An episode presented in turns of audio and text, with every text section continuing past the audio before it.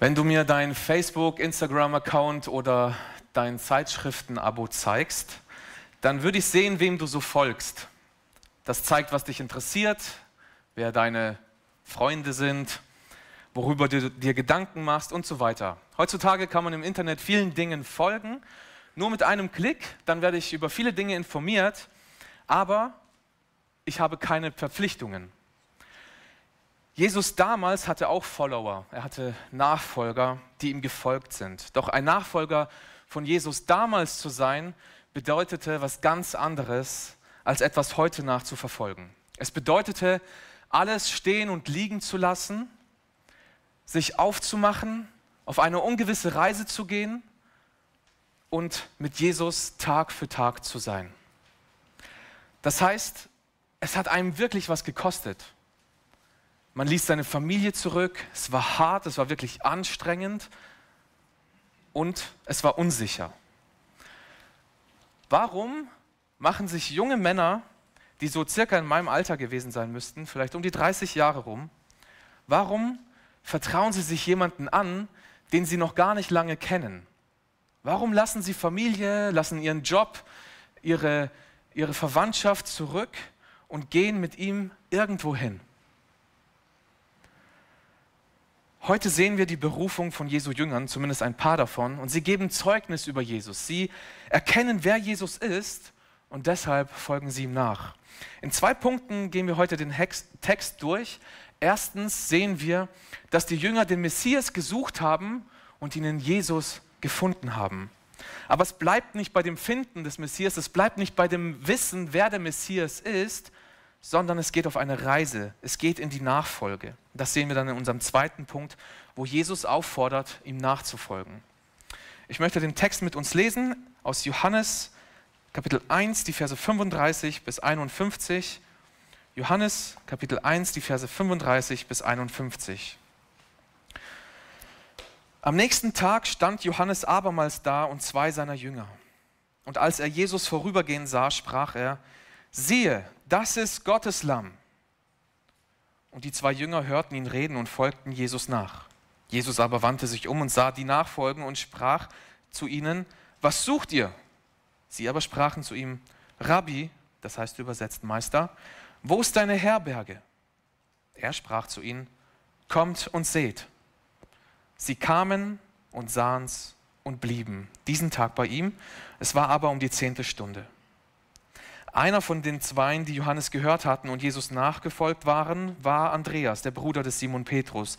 Der findet zuerst seinen Bruder Simon und spricht zu ihm, wir haben den Messias gefunden, das heißt übersetzt der Gesalbte. Und er führte ihn zu Jesus. Als Jesus ihn sah, sprach er, du bist Simon, der Sohn des Johannes, du sollst Käfers heißen, das heißt übersetzt Fels. Am nächsten Tag wollte Jesus nach Galiläa gehen und findet Philippus und spricht zu ihm, folge mir nach. Philippus aber war aus Bethsaida, der Stadt des Andreas und Petrus. Philippus findet Nathanael und spricht zu ihm, wir haben den gefunden, von dem Mose im Gesetz und die Propheten geschrieben haben, Jesus, Josefs Sohn aus Nazareth. Und Nathanael sprach zu ihm, was kann aus Nazareth Gutes kommen? Philippus spricht zu ihm, komm und sieh es. Jesus sah Nathanael kommen und sagt von ihm, siehe, ein rechter Israelit, in dem kein Falsch ist. Nathanael spricht zu ihm, woher kennst du mich? Jesus antwortete und sprach zu ihm, bevor Philippus dich rief, als du unter dem Feigenbaum warst, sah ich dich. Nathanael antwortete ihm, Rabbi, du bist Gottes Sohn, du bist der König von Israel. Jesus antwortete und sprach zu ihm, du glaubst, weil ich dir gesagt habe, dass ich dich gesehen habe unter dem Feigenbaum. Du wirst noch Größeres als das sehen. Und er spricht zu ihm, wahrlich, wahrlich, ich sage euch, ihr werdet den Himmel offen sehen und die Engel Gottes hinauf und herabfahren über dem Menschensohn. Das ist Gottes lebendiges Wort. Ich bete noch mit uns. Vater im Himmel, wir danken dir, dass du uns dein Wort gegeben hast und dass du auch heute zu uns sprechen willst, dass wenn wir dein Wort auftun und darin lesen und von dir hören, dass du ja, uns verändern möchtest. Und so beten wir, Herr, dass du unsere Herzen auftust, dass du unsere Herzen bereit machst und durch deinen Geist zu uns sprichst, Herr. Das bitten wir in Jesu Namen. Amen.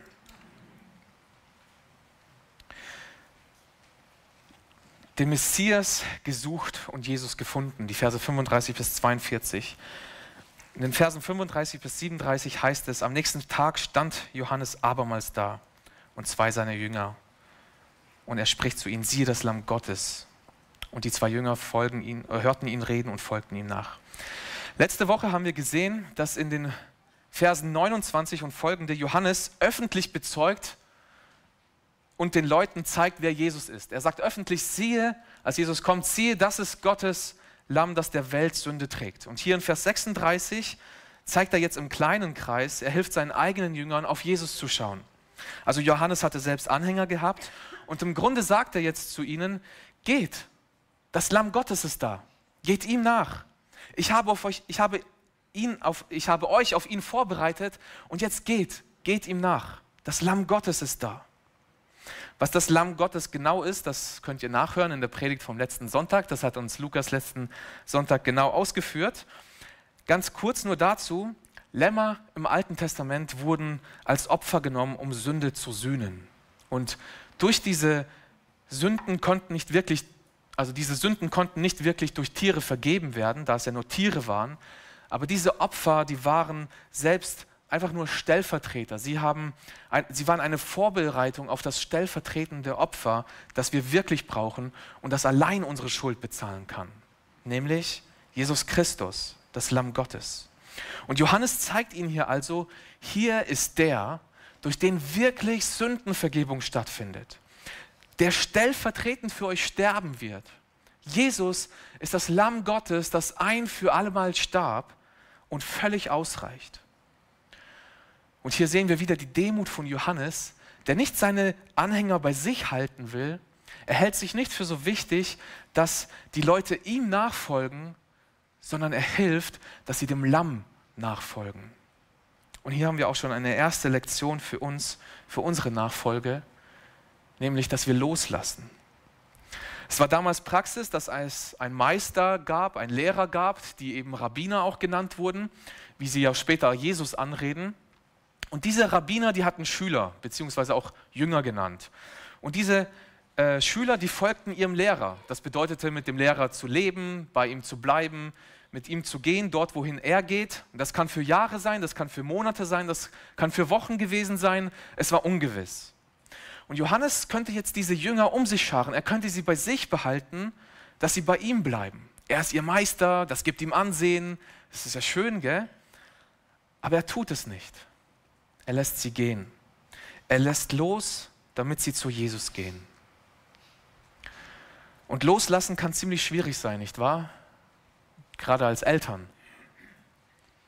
In einem Artikel bei Evangelium 21 schreibt eine Mutter, nachdem sie berichtet hat, dass sie ihre Kinder großgezogen hat, mit all den Schwierigkeiten, und dann sagt sie, ich war nicht darauf vorbereitet, dass der schwierigste Teil des Elternseins noch vor mir steht das Loslassen meiner Kinder. Loslassen, wenn Kinder in die Schule gehen, loslassen, wenn Kinder einen Partner bekommen, loslassen, wenn sie ausziehen, wenn sie vielleicht in die Mission gehen und es ist dort aber gefährlich. Aber manchmal müssen wir loslassen, damit andere auf dem Weg mit Jesus weitergehen können.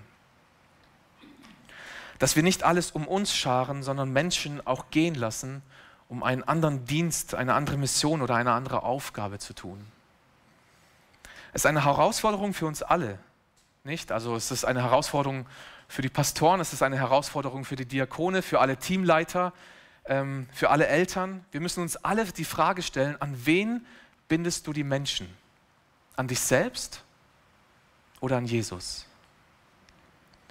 Und die Versuchung ist immer sehr groß, Menschen an sich selbst zu binden, denn es gibt ja auch ein gewisses Ansehen, es gibt auch Autorität. Aber lasst uns wirklich hier dem Beispiel von Johannes folgen, die Demut besitzen, Menschen loszulassen, sie gehen zu lassen, damit sie Jesus nachfolgen können. Nun haben wir hier eine Wende im Evangelium. Johannes tritt zurück, er versinkt in den Hintergrund und Jesus betritt mehr und mehr die Bühne. Wir sehen, das Zeugnis, Zeugnis von Johannes, es endet hier. Sein Zeugnis war erfolgreich, er hat seinen Dienst vollendet. Seine Jünger gehen nun Jesus nach. Und welche Freude muss das für Johannes gewesen sein, Und wir lesen jetzt Vers 38. Jesus aber wandte sich um und sah sie nachfolgen und sprach zu ihnen, was sucht ihr? Sie sprachen zu ihm, Rabbi, das heißt übersetzt Meister, wo ist deine Herberge? Also die zwei Jünger nun, der eine ist Andreas, sehen wir in Vers 40, und der andere ist höchstwahrscheinlich Johannes, der Autor des Evangeliums selbst, denn er nennt sich nie beim Namen. Sie, die beiden, die laufen jetzt Jesus nach und Jesus fragt sie, was sucht ihr? Und diese Frage, das meint mehr als einfach nur eine Suche nach einem Ort. Jesus fragt auch nicht, wen sucht ihr, sondern was sucht ihr? Er fragt direkt ins Herz hinein, was suchst du? Die Jünger hatten Erwartungen, sie hatten Hoffnungen, denn Johannes, ihr Lehrer, er hatte sie ja unterrichtet, er hatte sie vorbereitet auf den Messias und sie laufen jetzt Jesus mit Erwartungen nach, mit Hoffnungen nach. Sie sind auf der Suche und sie gehen Jesus nach und sie hoffen jetzt, dass sie hier Antwort finden. Du bist heute Morgen hier in einem Gottesdienst, du könntest auch woanders sein. Warum bist du hier? Was erhoffst du dir zu finden? Etwas Spiritualität, Motivation für die neue Woche. Vielleicht bist du auch skeptisch und hinterfragend und hast Vorteile, Vorurteile gegenüber dem christlichen Glauben und bist deshalb hier. Was suchst du? Was suchst du? Vielleicht bist du auch heute hier und kannst die Frage sehr gut verstehen, weil du es sicherlich kennst, auf der Suche nach Erfüllung zu sein. Du probierst die unterschiedlichsten und verrücktesten Dinge dieser Welt aus, aber du kommst nicht zur Ruhe, du findest nicht den Sinn in deinem Leben. Vielleicht suchst du Erfüllung auch in deinem Job, in deiner Karriere, im Geld oder auch in deiner Sexualität, aber du findest diese Erfüllung nicht. Du findest diese Ruhe nicht. Was suchst du? Ich lade dich ein, bleib aufmerksam und siehe, was die Antwort der von der Suche der Jünger ist, wenn du verstehst, was sie verstehen, wenn, wenn du begreifst, was sie begreifen durften, Jesus zu finden, ist nämlich wertvoller als andere, alles andere auf der Welt. Das durften sie begreifen. Die Jünger also fragen, wo Jesus wohnt, und er lädt sie ein, zu sich zu kommen. Wir wissen nicht, was das jetzt für eine Unterkunft ist und ähm, hat, hat auch jetzt hier keine besondere Bedeutung. Wichtig ist, dass die Jünger eine Gelegenheit einfach zum ungestörten Gespräch mit Jesus suchten. Sie wollen Zeit mit Jesus verbringen. Vers 39. Er sprach zu ihnen, kommt und seht. Sie kamen und sahen und blieben diesen Tag bei ihm. Es war aber um die zehnte Stunde. Jesus lädt sie ein, Zeit mit ihm zu verbringen. Was für ein schöner Moment das gewesen sein muss. Sie ungestört mit Jesus bleiben eine Zeit lang einfach allein.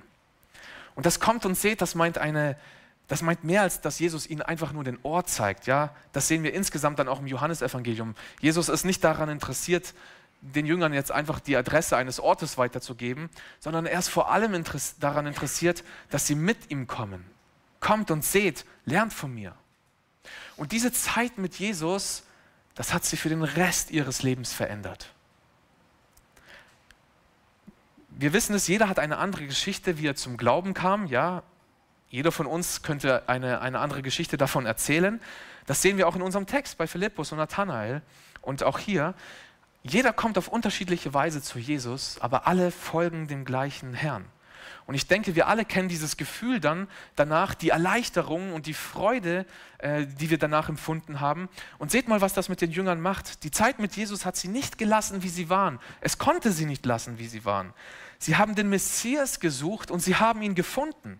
Sie gingen verändert von Jesus weg und waren ganz aufgeregt und voller Freude. Vers 40, einer von den Zweien, die Johannes gehört hatten und Jesus nachgefolgt waren, war Andreas, der Bruder des Simon Petrus.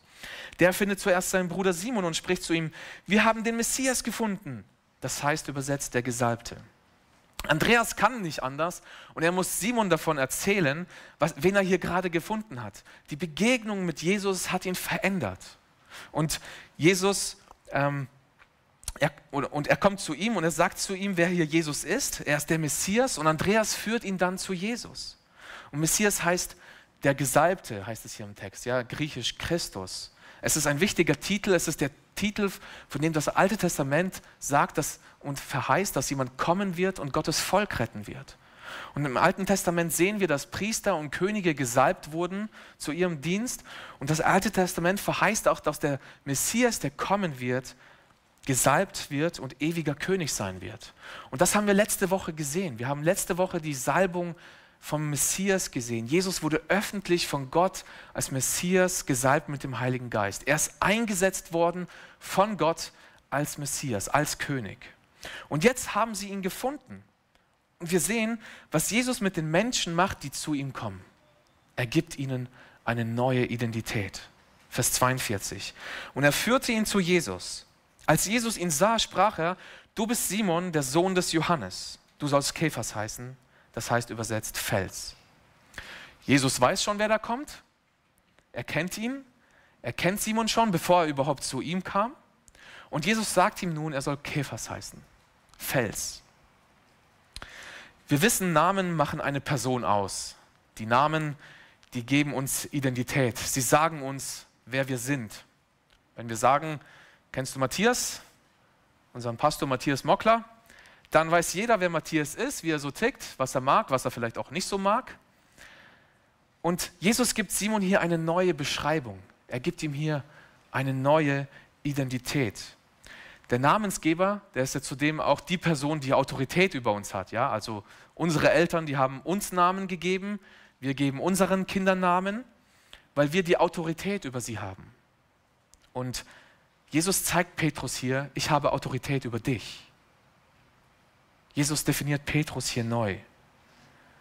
Und wir wissen, Petrus ist Jesus nachgefolgt und er war ein ganz besonderer Jünger des Herrn. Er gehörte dann auch zum engeren Kreis der Jünger. Und Jesus weissagt hier auch als Prophet über Petrus sein Leben. Er blickt in die Zukunft und er, sie, er sieht Petrus, den standhaften Felsen, der eine Säule der Gemeinde sein wird. Sie haben also den Messias gesucht und sie haben ihn gefunden. Es ist Jesus. Ihre Suche hat ein Ende, aber es beginnt jetzt eine Reise. Jesus hat sie eingeladen, zu kommen, zu sehen und zu bleiben. Und nun sehen wir auch, in unserem zweiten Punkt fordert Jesus auf, ihm nachzufolgen. Wir sehen einige Punkte, was es heißt, nachzufolgen. Und zuerst bedeutet es, dass Jesus in die Nachfolge beruft. Vers 43. Am nächsten Tag wollte Jesus nach Galiläa gehen und findet Philippus und spricht zu ihm, folge mir nach. Philippus aber war aus Bethsaida, der Stadt des Andreas und Petrus. Nächster Tag, andere Situation, andere Person. Jesus will nach Galiläa gehen und findet Philippus. Und er fordert ihn auf, folge mir nach. Und wir sehen später auch, Philippus tut es. Ist etwas komisch, oder? Da kommt irgendein Fremder und sagt einfach, komm mit mir und folge mir. Also ich persönlich würde denken, bleib mir vom Leib, lass mich in Ruhe würde weggucken und warten, bis der jetzt endlich mal weitergeht. Und vielleicht hatten auch Petrus und äh, Andreas dem Philippus von Jesus erzählt, deshalb erwähnt es vielleicht Johannes hier auch, dass sie aus dem gleichen Dorf kommen, so einem kleinen Fischerdorf. Wie auch immer, was aber wichtiger ist, wenn Jesus jemanden auffordert, ihm nachzufolgen, dann gehorcht er. Dann ist es nicht irgendjemand, der hier spricht, dann ist es Gott selbst, der spricht und er beruft. Und wenn Jesus auffordert, ihm nachzufolgen, dann heißt das, alles andere stehen und liegen zu lassen und mit ihm zu gehen, da wo Jesus hingeht. Es kann bedeuten, seine Heimat zu verlassen. Es kann bedeuten, seine Familie zu verlassen, seinen Job zu verlassen, so wie die Jünger es taten. Sie haben alles verlassen, um mit Jesus zu gehen. Ist sehr herausfordernd für uns, oder? Sind wir dazu bereit, aus unserer Komfortzone herauszugehen? Ich habe mir die Frage gestellt, warum geben Sie das für Jesus auf? Warum lassen Sie alles zurück und gehen mit Jesus irgendwo hin und haben keine Ahnung, was auf Sie zukommen wird? Ich meine, wir würden wahrscheinlich antworten, ich muss noch ein, zwei Wochen darüber nachdenken und wenn wir uns dazu entschlossen haben, dann, ich muss noch ein paar Versicherungen abschließen Warum geben sie alles auf? Weil sie den Messias, ihren Retter gefunden haben. Der Messias, der seit tausenden Jahren schon verheißen wurde. Und deshalb ist Philippus auch hier voller Freude und er erzählt Nathanael davon. Vers 45. Philippus findet Nathanael und spricht zu ihm, wir haben den gefunden, von dem Mose im Gesetz und die Propheten geschrieben haben. Jesus, Josefs Sohn aus Nazareth. Und Nathanael sprach zu ihm, was kann aus Nazareth Gutes kommen? Philippus spricht zu ihm, komm und sieh es. Also Philippus, wie die anderen schon, er ist voller Euphorie und er ist begeistert, von, dass, dass sie den Messias gefunden haben. Und wie Andreas den Petrus schon zu Jesus geführt hat, tut Philippus hier das gleiche und er erzählt Nathanael von Jesus und er lädt ihn zu Jesus ein. Hey Nathanael, komm mit mir, komm mit. Ich habe den gefunden, von dem Mose in dem Gesetz und den Propheten, von, von dem die Propheten geschrieben haben. Also komm mit. Und damit meint Philippus, dass der, von dem das Alte Testament redet, dass er endlich da ist. Der verheißene Nachkomme, der Adam und Eva verheißen wurde, ist da.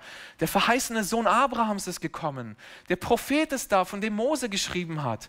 Der König, der ewige König ist da, der David verheißen wurde. Das Lamm ist da, von dem das Gesetz schreibt. Der Messias, der verheißen wurde, der uns Frieden bringt, der uns Heil bringt, der uns Rettung bringt. Nathanael, er ist endlich da, komm doch mit mir.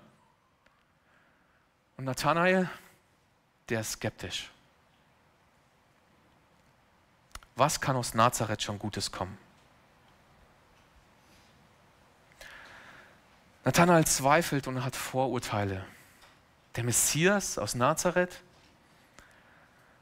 Nathanael bringt hier die ganz normale Skepsis des Volkes zum Ausdruck, dass kein Prophet aus Galiläa kommen soll. Das sagen, ist so eine Rede im Volk aus, äh, sehen wir auch in Johannes 7, Vers 41. Nazareth war ein ganz unbedeutsames Dorf. Es wurde nicht im Alten Testament erwähnt, es wurde nicht in der gesamten jüdischen Literatur erwähnt. Und so eine wichtige Person, also der Messias, der wird doch nicht aus so einem kleinen Dorf kommen, was so unbedeutend ist. Und wenn du skeptisch heute gegenüber dem christlichen Glauben bist, dann ist das völlig okay. Wir freuen uns, dass du trotzdem hier bist. Und Nathanael hatte auch diese gewisse Vorurteile und Skepsis gegenüber allem, was er hörte. Aber vielleicht kann dich auch überzeugen, was Nathanael überzeugt hat. Wir lesen weiter, Vers 47.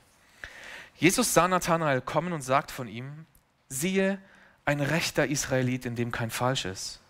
Nathanael spricht zu ihm, woher kennst du mich? Jesus antwortete und sprach, bevor Philippus dich rief, als du unter dem Feigenbaum warst, sah ich dich. Nathanael antwortete, Rabbi, du bist Gottes Sohn, du bist der König von Israel.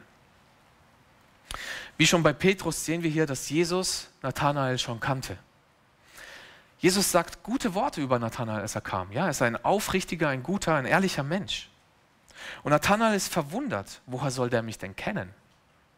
Und wir sahen uns ja gerade das erste Mal. Ja, bevor Philippus ihn gerufen hatte, wusste Jesus schon von Nathanael und hat ihn gesehen. Er wusste, dass er unter einem Feigenbaum war. Wie kann Jesus das wissen? Und Nathanael, er erkennt es und er bezeugt es, du bist Gottes Sohn, du bist der König von Israel. Denn er weiß schlagartig, wer Jesus ist. Er erkennt, dass Jesus allwissend ist und deshalb kann nur er der Messias sein, nur er kann der Sohn Gottes sein, der König Israels. Und seine Worte machen ganz deutlich, dass die Aussage von Jesus ihn hier völlig gepackt haben und überzeugt haben. Der Sohn Gottes, der Gott selbst ist, er ist ewig, er der Schöpfer von allem, er, der Retter, ist nun Mensch geworden und nun steht er hier vor mir. Jesus braucht niemanden, der ihm sagt, wer die Person ist. Jesus kennt alle. Jesus kennt die Herzen der Menschen. Er kennt ihre Gedanken. Er kennt Nathanael. Er kennt Petrus. Er kennt mich. Und genauso auch dich. Jesus weiß, wo du gestern warst. Er weiß, was du heute gefrühstückt hast. Er weiß, warum du heute hier bist, was dich beschäftigt. Er weiß, was in deinem Herzen vor sich geht. Er kennt dich ganz genau. Er weiß, was dich umtreibt. Er weiß es, weil er Gott ist. Und er ist auch der König, was ein, der König Israels, was ein messianischer Titel ist, der auch beim Einzug in Jerusalem gebraucht wurde, dem die Menschen Jesus zurufen. Das heißt, er ist der Herrscher er ist Herrscher über der ganzen Welt. Und so glaubt Nathanael an Jesus. Diese Erkenntnis, sie bringt ihn dazu, sich Jesus anzuvertrauen. Er glaubt an ihn.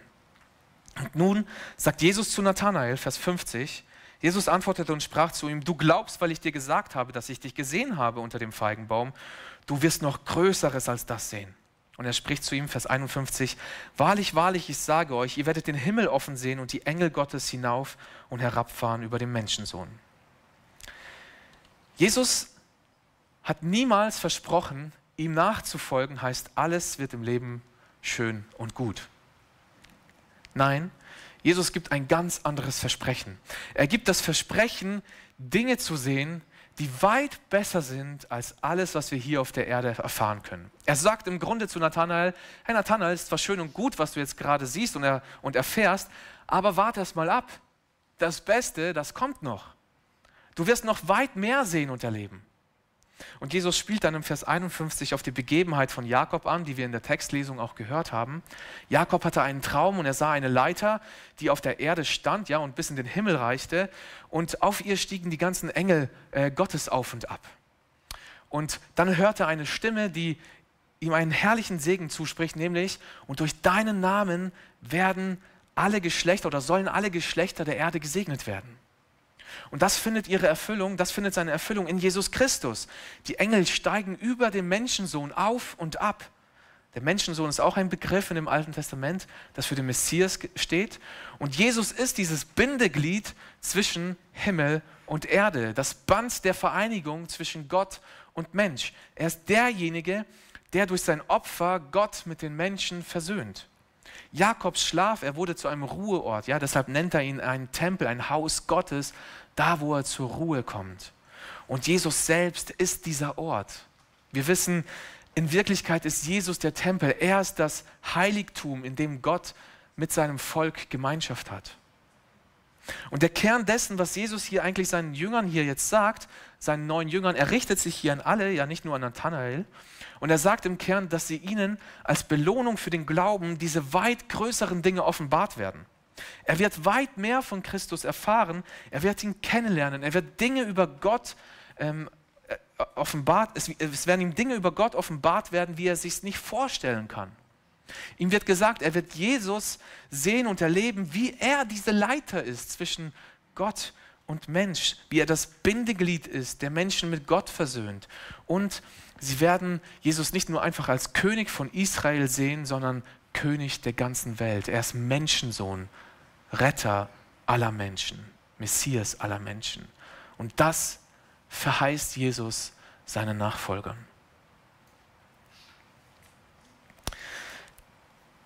Lieber Suchender, wenn du Erfüllung, wenn du keine Erfüllung findest, wenn du sie suchst, aber sie nicht findest, kann ein Problem sein, um in diesem Bild mit der Leiter zu bleiben, dass du versuchst, diese Leiter selbstständig nach oben zu gehen. Du meinst, du schaffst es aus eigenen Mitteln, ein guter Mensch zu sein, gut zu leben, dir Dinge zu verdienen, dir den Weg vielleicht in den Himmel selbst zu erarbeiten. Aber du schaffst das nicht und du wirst es auch niemals schaffen. Und eigentlich musst du nur zu dem gehen, auf den diese Leiter hinweist, zu Jesus. Da wir Menschen nicht in Frieden mit Gott leben, weil wir seine Gebote übertreten haben und Tag für Tag auch übertreten, sind wir schuldig vor Gott. Wir sündigen gegen Gott, wir sind Sünder. Wir haben von Geburt an keinen Frieden mit Gott. Und die Sünde, die zeigt sich in dieser Welt in unterschiedlichster Form. Wir, haben, wir erleben Krieg, wir leben Ungerechtigkeiten, wir kämpfen mit uns selbst, wer wir sind, was der Sinn unseres Lebens ist, weil wir getrennt von Gott leben. Und diese Sünde, die können wir nur loswerden durch Jesus. Jesus ist gekommen und stirbt als Lamm Gottes, das die Sünde trägt. Und Jesus ist als Messias gekommen, er ist als Retter und ewiger König gekommen, er ist nicht im Grab geblieben, als er gestorben ist, sondern er ist auferstanden. Er hat die Sünde besiegt und deshalb können wir auch zu ihm kommen und er gibt uns Erlösung. Er gibt uns neues Leben, er macht uns zu neuen Menschen. Er gibt uns eine neue Identität. In Jesus Christus haben wir eine neue Identität, Identität, weil er uns seine Gerechtigkeit schenkt. In Jesus finden wir diese Erfüllung in unserem Leben. Er ist der einzige Weg wie wir zu dem Vater in den Himmel kommen können. Jesus ist der Ort, wo wir Gemeinschaft mit Gott haben können. Und Jesus lädt dich heute ein. Er sagt, komm und sieh. Komm und sieh, wer ich bin und folge mir nach. Mit Jesus zu gehen heißt nicht, dass alles schön und gut wird. Im Gegenteil. Jesus hinterfragt sogar Menschen, ob sie ihm wirklich folgen wollen. Aber die Jünger, die haben eine wunderbare Antwort auf Jesus. Sie sagen ihm, wohin sollen wir gehen? Bei dir ist das ewige Leben. Ich lade dich herzlich dazu ein. Wenn Jesus dich jetzt aufruft, ihm nachzufolgen, dann geh. Folg ihm. Komm auf uns zu, wenn du mehr darüber erfahren willst. Wir würden uns freuen, mit dir darüber zu reden. Nun, die meisten von uns, die haben diesen Schritt schon getan, die folgen Jesus nach und es ist gut daran, dass wir daran erinnert werden, was es Nachfolge bedeutet und warum wir auch in die Nachfolge gegangen sind. Wir haben gesehen, Jesus ist der, der uns beruft. Er hat uns gerufen und seinem Ruf sind wir gefolgt. Er hat uns zuerst gesucht und er hat uns gefunden. Später sagt Jesus auch zu seinen Jüngern, nicht ihr habt mich erwählt, sondern ich habe euch erwählt. Was für eine herrliche Gnade, dass Jesus uns berufen hat. Er beruft in die Nachfolge und er ist, auf, er ist bei uns auf diesem Weg bis ans Ende. Das hat er verheißen. Er leitet uns und er führt uns dahin, wo er uns haben will. Und deshalb heißt Nachfolgen auch, Jesus zu vertrauen, seinen Worten, seinen Verheißungen zu vertrauen, seiner Führung zu vertrauen.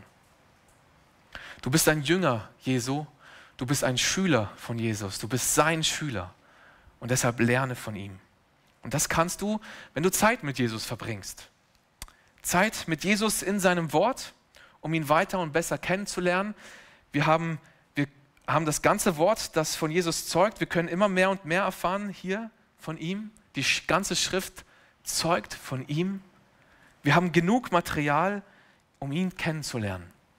Verbringe Zeit mit deinem Herrn. Und diese Zeit, die wird dich verändern. Die wird dich nicht lassen, wie du bist. Sie kann dich gar nicht lassen, wenn du diese Zeit mit ihm hast. Jesus hat dir eine neue Identität gegeben. Erkenne immer mehr, wer du eigentlich in Christus bist. Wir haben auch gesehen, Nachfolge kann heißen, alles zu verlieren. Es kann den Job kosten, es kann Sicherheiten kosten, es kann Familie kosten, aber dafür werden wir das ewige Leben gewinnen. Jesus nachzufolgen ist also ziemlich radikal. Glauben wir, dass diese Belohnung, die wir in Jesus finden, dass sie das Risiko der Nachfolge wert ist? Lasst uns aus unserer Komfortzone rauskommen und keine Kosten scheuen, mit Jesus zu gehen. Jesus hat Autorität über dein Leben. Er ist dein Herr. Folge ihm. Und führe andere zu Jesus. Mache Jünger. Das ist unser Auftrag selbst ein Zeugnis zu sein? Bist du einfach nur Konsument, der Woche für Woche, Sonntag für Sonntag hierher kommt? Oder gibst du auch weiter, was du empfangen hast? Der Auftrag, Jünger zu machen, das gilt nicht einfach den Pastoren, er gilt uns allen. Wen also kannst du zu Jesus führen? Wen kannst du im Glauben weiterbringen? Und Nachfolge ist eine Reise, eine lange Reise, voller Höhen und Tiefen. Wir erleben die, können die schönsten Dinge erleben, aber genauso auch die schrecklichsten Dinge. Und bei all den Höhen und bei all den Tiefen ist das Wichtigste auf dieser Reise, dass wir das Ziel vor Augen haben. Dass wir die Verheißung Jesu vor Augen haben das Beste kommt noch. Die Ewigkeit, die wartet auf uns. Die Reise kann dauern. Und sie kann einem endlos vorkommen, wie manche Autofahrten, aber Nachfolge ist ein Langstreckenlauf. Und deshalb brauchen wir dieses Ziel vor Augen. Wir brauchen die Verheißung Jesu vor Augen, dass er wiederkommen wird und dass er auf dieser Reise mit uns ist. Und Jesus verheißt es uns, wir werden nicht einfach nur den Himmel sehen, sondern wir werden mit ihm selbst im Himmel sein und ihn sehen von Angesicht zu Angesicht. Da werden wir die Engel Gottes sehen, wie wir alle niederfallen vor unserem Gott und unseren großen König anbeten in aller Ewigkeit. In aller Ewigkeit wird es uns gut gehen bei ihm. Das Beste, es kommt noch. Amen. Ich bete mit uns. Vater im Himmel, wir danken dir, dass du uns verheißt, dass wir uns darauf freuen dürfen, dass das Beste noch vor uns liegt und wir das nicht hier in dieser, auf dieser Erde suchen müssen. Bitte hilf uns, wie das im Hebräerbrief heißt, alles abzulegen, was uns beschwert, die Sünde, die uns ständig umstrickt. Und lass uns laufen mit dieser Geduld im Kampf, der uns bestimmt ist. Und dass wir aufsehen auf Jesus, dem Anfänger und Vollender des Glaubens, der hätte Freude haben können, aber der hat das Kreuz erduldet und die Schande gering geachtet und sich gesetzt zu Rechten des Thrones Gottes. Lass uns das vor Augen haben, Herr. Amen.